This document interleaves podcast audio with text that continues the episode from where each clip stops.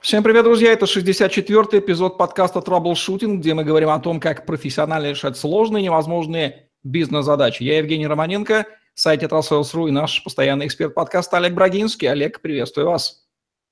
Добрый день, Евгений. Олег Брагинский, специалист номер один по траблшутингу в России и СНГ, гений эффективности по версии СМИ, основатель школы траблшутеров и директор бюро Брагинского, кандидат наук, доцент, автор двух учебников, девяти видеокурсов и более 650 статей. Работал в пяти государствах, руководил 190 проектами в 23 индустриях 46 стран. 20 лет проработал в компаниях Альфа Групп, один из наиболее просматриваемых людей планеты, сети деловых контактов LinkedIn. Бизнес-план, а точнее эффективный бизнес-план, тема нашего сегодняшнего выпуска. Важнейший документ. Олег, кому и зачем нужен бизнес-план? Если говорить коротко, то бизнес-план – это основной документ, представляемый на рассмотрение инвестору. Иногда его представляют своим партнерам или даже команде в том случае, если есть какие-то основания для создания нового продукта, новой технологии или перепрофилирования производства. А это план, собственно, чего? Хороший вопрос. Их может быть крайне много. А, бизнес-планы могут составлять для комплексных мер по развитию в отдельных локальных проектах. А, бизнес-планы могут э, создаваться для новых предприятий, для стартапов. Это полуформализованный документ для запуска, изменения или даже прекращения деятельности товара, продукта, услуги, предприятия или группы компаний даже. На какие ключевые вопросы должен давать ответ качественный бизнес-план? Или это зависит от того, для какой цели он разрабатывается? Ну, планирование – это важнейшая предпосылка управления, и она преследует несколько целей. В первую очередь, это направление экономических ресурсов для осуществления основных целей организации. Второе – это получение максимальной прибыли в долгосрочном периоде без серьезных рисков. Третье – это предвидение ситуации с целью минимизации рисков и необоснованных потерь. Четвертое – это координация различных видов деятельности людей или подразделений. Пятое – это согласование э, задач отдельных подразделений, компаний или работников, э, может быть, даже групп по целям. Шестое – это корректировка действий в случае, если наступают какие-то триггерные ситуации или изменяются обстоятельства. И седьмое – это контроль выполнения порядка, последовательности и сроков мероприятий.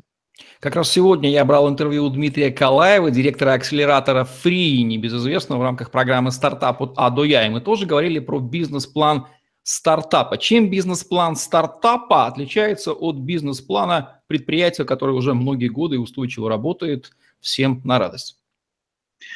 Колоссальное отличие состоит в том, что предприятие, которое давно работает, с большой вероятностью уже есть практически все виды специалистов, есть технологии, регламентная база, клиенты и, главное, статистика продаж и неудач, чего у стартапа обычно нет. Стартап может иметь сколь угодно светлые идеи, превосходную технологию, но, как правило, плохо знает рынок и недооценивает риски.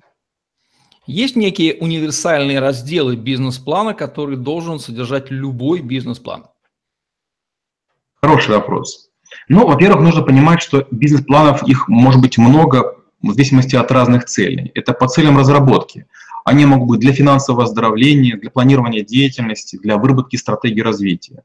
По объекту планирования это может быть стартап, а, это может быть э, часть компании или целое предприятие. По потребителям это потребители внутренние, внешние, региональные, бизнес-партнеры и так далее.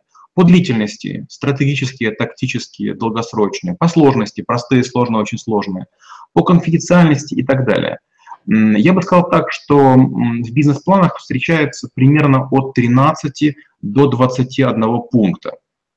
Первое – это цель разработки. Второе – объект планирования. Третье – это конечные потребители. Четвертое – это горизонт планирования. Пятое – сложность проекта.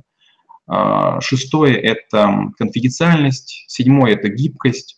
Восьмое – это стадия развития, ну и так далее. То есть различные разделы, они нужны для того, чтобы бизнес-план был убедительным документом, который не нужно было бы читать целиком. То есть каждый специалист в рамках своей компетенции может вычитывать только свой раздел. Кто разрабатывает бизнес-план и насколько эта вещь аутсорсится, если вообще аутсорсится? Вот э, как раз вы знаете, у, у ножниц есть серединка, если винтик вынуть, они распадаются. Вот тут так и с бизнес-планом. Бизнес-план может делать кто угодно, но в конечном итоге собственнику или идеологу предстоит потратить наибольшее время. Почему? Потому что ему будут составители задавать невероятное количество вопросов. Очень простой. Вопрос, которого избегают, скажем, все стартаперы. На кого вы похожи? Каждый стартапер говорит, я ни на кого не похож. Но в бизнес-плане нужны обязательно конкуренты и отличия от них. Второе. Норма прибыли. Каждый стартапер обещает всякие, всякие заоблачные цифры, и вот с ним приходится разговаривать. Я скажу больше. Часто бывает так, что э, человек, нанимая какую-то команду или группу консультантов для написания бизнес-плана, в конце концов отказывается от реализации, потому что вдруг оказывается, что его розовая мечта не выживет под напором реальных экономических факторов. А, лучший вариант, когда человек сам подучится, подходит на курсы, почитает чужие бизнес-планы и потом реализует. Я вот привожу пример, свой первый стартап, ну, вернее, второй, но, но первый крупный, я реализовывал, написав 86 версий бизнес-плана. На 86-й версии бизнес-плана я получил добро и потом еще сделал 4 версии до того, как мой стартап был куплен. В следующий раз уже, когда я работал в большей команде и были профессиональные специалисты, которые писали. Мы писали бизнес-план, наверное, уже где-то год, и все версии были почти внутренними, то есть внешних было буквально 2 и 3. В первом случае я ходил, всем показывал, в другом я, уже зная, что обычно говорят люди, пытался допилить, чтобы полусырой продукт не выпускать наружу. Кстати, а в чем разница между внутренним и внешним бизнес-планом? А, опять же, такая очень тонкая штука. Почти всегда от инвестора что-нибудь утаивается по разным причинам.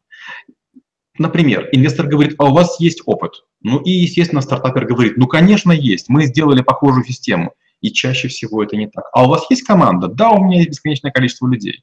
А вам есть где сидеть? А у вас есть защита одного, второго, третьего? И часто, неважно, это предприятие в, в государстве или стартаперы, они привирают. Они делают записи, что необходимо сделать, а потом ну, там, под ковром тихонечко подчищают. Очень простой пример. Как вы можете американскому инвестору сказать, что вам необходимо дать взятку местным чиновникам для выделения участка земли? Американцы тут же скажут, это коррупция, мы в этом не участвуем. И получается, что необходимо учитывать локальные местные особенности, но с другой стороны и особенности страновые или коммерческие инвестора. И не показывать инвесторам то, чего они хотят. У инвесторов даже есть такая фраза «не говорите мне того, чего я знать не должен». Кстати, на что Кстати, в бизнес-план в первую очередь, первую очередь инвестор? инвестор? Часто люди, которые делают бизнес-планы, они думают, что важен продукт, канал избыта, способ рекламы или техническое превосходство. Инвесторы, как правило, смотрят на то, насколько учитываются их интересы. Скажем, я когда был на одной встрече с инвесторами и рассказывал об одном бизнес-плане, инвестор вдруг сказал, а вы обо мне подумали? И я вдруг понял, что 20 минут я говорил о продукте, о миссии, о чем угодно, я сказал, вы знаете, я понял, нам нужно будет подготовиться, мы придем еще раз. В первую очередь инвестор ждет, что ему скажут его экономическую выгоду, модель, сколько вложить, какой риск, сколько он достанет. Да, конечно, хочется всем думать, что мы создадим э, новый печатный станок или мы создадим новый электромобиль, но человек, который вкладывает деньги, для него все-таки в конечном итоге важна прибыль. Если бизнес-план делается для получения кредита в банке, на что в первую очередь смотрит в бизнес-плане кредитор, банкир? Ой, вот в отличие от э, людей, которые в банке не работали, я понимаю, как банки серьезно и ответственно относятся к бизнес-планам. У банков и других финансово-кредитных учреждений есть неоспоримое преимущество – гигантская клиентская база и база контрактов. Например, если вы покупаете, скажем, сетку-рабицу, какую-то трубу или используете специальную плитку для отделки ваших зданий и сооружений, банк с большой вероятностью в контрактах, которые у него уже есть, сможет проверить, сколько это стоит и с лучшим поставщиком вы работаете. Мало того, у банков и других компаний есть специальные скоринговые системы, и они делают проект не первый раз. То есть вы пытаетесь работать с банком, а, в котором, скажем, бизнес-планов, например, там уже и того 50 тысяч, если мы говорим про Ситибанк, которому там, наверное, лет 200. И вы вот такой новичок, зеленый, яркий, светлый, выходите и говорите, а я сейчас всех порву. А в Ситибанке индусы сидят и говорят, ребята, математически это невозможно, спасибо, до свидания. Где брать достоверные данные для бизнес-планирования? Вот для этого, кстати, и существуют разные рейтинговые агентства, для этого есть консультанты, для этого есть отраслевые обзоры. Когда я работал э, в большой четверке, я имел доступ к информации большой библиотеки, и мы друг для друга эту информацию собирали. Только вы выходите в коммерческую среду, вы, вы уже не имеете возможность эти данные получить. Вам приходится их покупать. Стартаперы очень часто делают все на уровне пол палец потолок, плюс-минус пол бегемота. Они считают, что мало кто может проверить. Но профессиональные инвесторы, профессиональные аналитики, они запросят данные, а даже есть вероятность, что они работают в этой индустрии, и у них есть все последние цифры. Я часто бываю на конкурсах стартапах, зная цифры, спрашиваю стартаперов, и при неправильном ответе сразу понимаю, все, с этими ребятами я работать не буду. Известна фраза Дмитрия Потапенко о том, что когда вы будете открывать в магазин, вы должны знать все, вплоть до количества скрепок на кассе и погонных метров половой тряпки, которая будет в этом помещении находиться. Всегда ли оправдана такая, такой уровень детализации бизнес-плана и когда он не нужен? Я делал шесть раз бизнес-планы вот с партнерами долгие, долгие вечерами, и что я понял – где-то начиная с третьего, когда количество строк в Excel у меня превысило 2000, мои бизнес-планы стали более-менее разумны. Все очень просто. Рано или поздно ваши водители, охранники или бухгалтера попросят микроволновку. Она стоит сколько-то денег, но вам нужна розетка, а это электричество. А, рано или поздно вам скажут э, люди, а мне нужна машина. И вы должны понимать, что машина – это водитель, а водитель – это зарплата плюс премия, плюс командировочная, плюс больничная.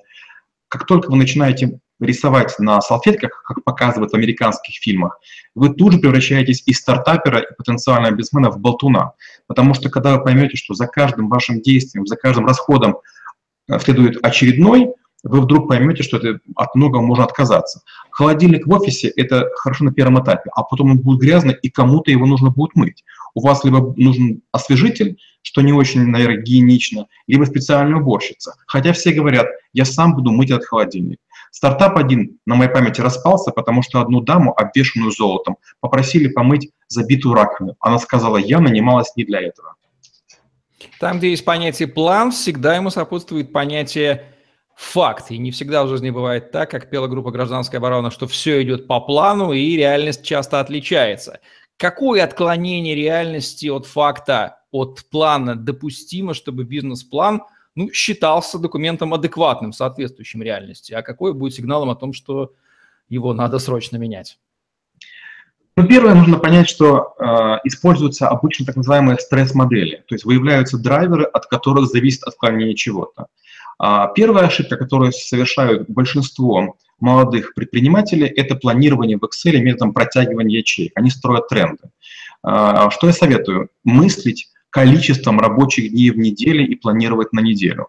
Компании, которые занимаются производством, это понимают. А вот около финансовые сотрудники, бывшие финансисты, бывшие страховщики, они этого не понимают. Они мыслят категориями зарплатных циклов или квартальных циклов. Второе, нужно понимать, что надо сделать так называемые стресс-сценарии, выработать те критерии, от которых зависит ваш стартап, и попробовать найти нижние границы, при которых он еще находится в зоне разумного потребления. Третье – это ничего не позволяет себе сделать бесплатно. Часто люди в стартапе говорят, мне зарплата не нужна, я работаю за идею. Но они забывают, что рано или поздно у них появятся налоги, транспортные какие-то вещи, может быть, выставки, конференции, деньги на рекламу в социальной сети, или нужно будет заплатить фотографу за, за что-нибудь. И они пытаются деньги вынимать из своих. А потом, когда стартап находится в сложном положении, вдруг оказывается, что у них денег нет. Недавно распался такой очень стартап известный, который пытался в себя вместить все банковские карты и обещал, что на одном, на одной, на одном пластике будут до 20 карт. Ребят собрали до 9 миллионов, но как раз не посчитали на расходы, которые будут ежедневными. Они думали, что они справятся, успеют, и они крайними сделали очередного инвестора, который не дал им 3 миллиона долларов. Когда и как должен актуализироваться бизнес-план, если должен? Но тут нужно вспомнить про разделы бизнес-плана. Титульный лист должен актуализироваться после малейшего изменения. Есть специальная система, ее обычно знают хорошо программисты. Бывает так, что у бизнес-плана есть номер четырехзначный. Первая – это какая-то глобальная версия. Вторая – это какая-то модификация. Третья – это существенная корректировка. А четвертая – это маленькое замечание. То есть титульный лист, он пишется отдельно под каждого инвестора, под э, каждую встречу, и там меняются все эти циферки. Если мы говорим про резюме, резюме бизнес-плана обычно не меняется в том случае, если вы предлагаетесь инвесторам в примерно одной индустрии.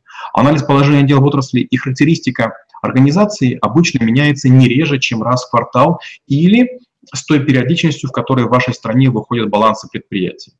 Характеристика товаров и услуг может не меняться, если не появляются существенные похожие на вас конкуренты. Маркетинг и сбыт продукции не меняется, если на них не меняются цены. Логистика производства не меняется, если не меняется стоимость бензина, авиаперевозок, э, грузовых перевозок э, водным транспортом.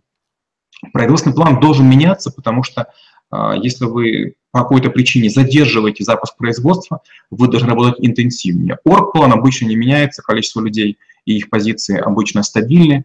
Финансовый план меняется под план производства и номенклатуру рынка.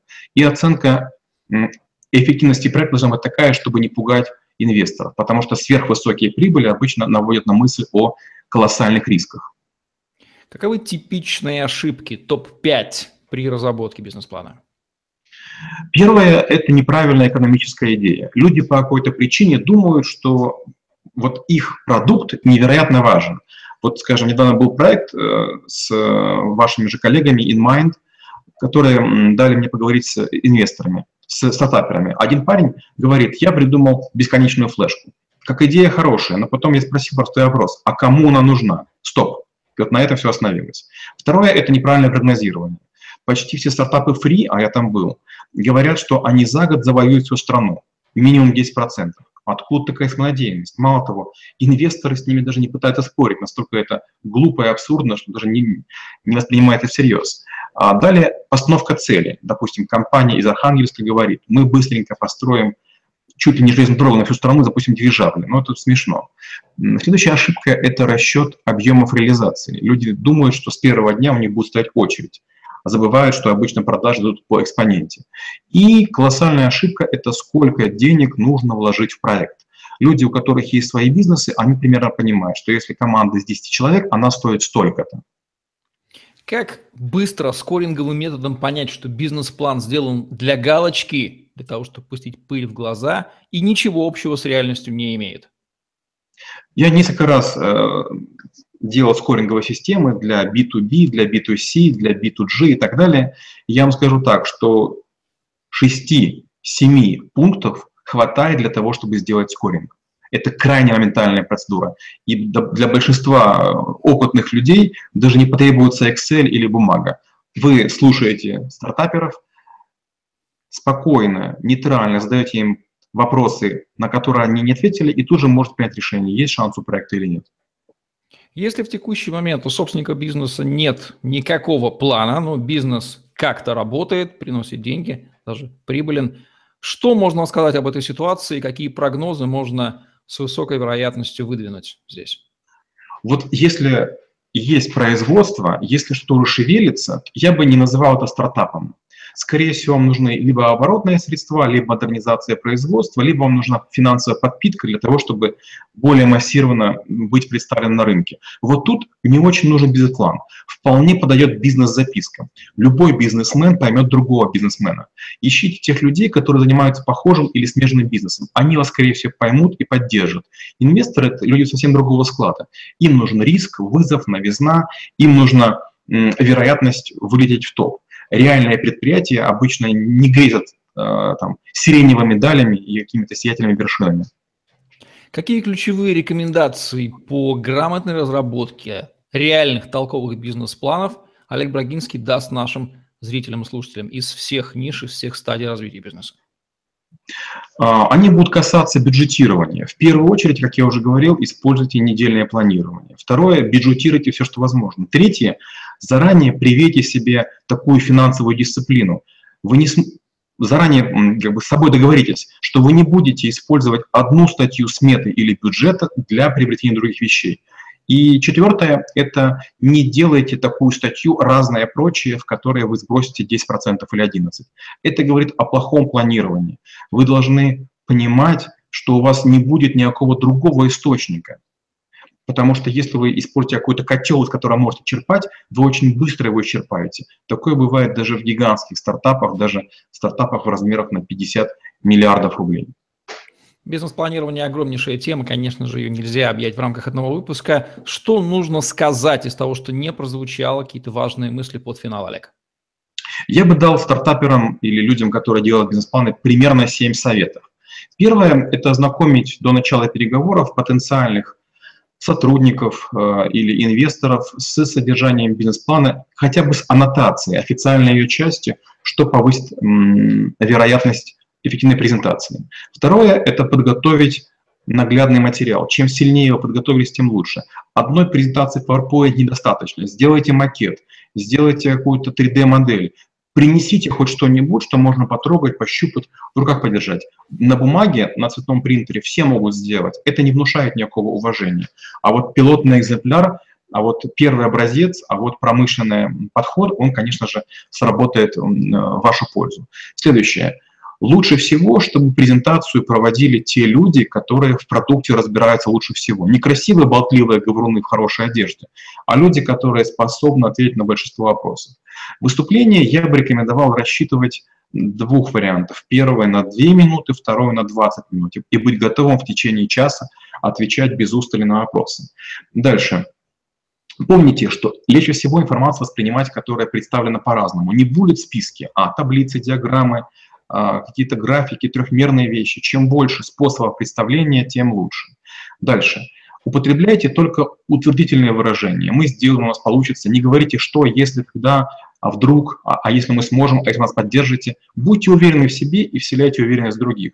И последнее, в конце презентации не зависайте в воздухе, а фиксируйте конечные основные положения для того, чтобы лучше запоминать. А, и еще, наверное, восьмой, но только нужно вынести его в, в ноль. А, в начале и в конце скажите идею вашего проекта, чтобы в начале вы как будто бы сказали, о чем будете говорить, и все мысли слушателей как раз фильтровали через этот фильтр. И в конце повторите, мол, мы не передумали, мы считаем, что так и будет. Вот такие вот рекомендации для тех, кто хочет разработать качественный, грамотный бизнес-план от Олега Брагинского, человека, который 86 раз однажды разработал бизнес-план и знает, что это такое в этом случае. Он, безусловно, победил. В подкасте «Траблшутинг», где мы говорим о том, как профессионально решать сложные, невозможные бизнес-задачи. Олег Брагинский, Евгений Романенко были с вами.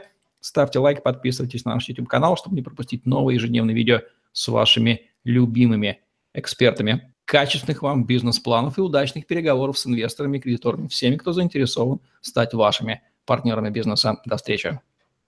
Спасибо и до встречи через неделю.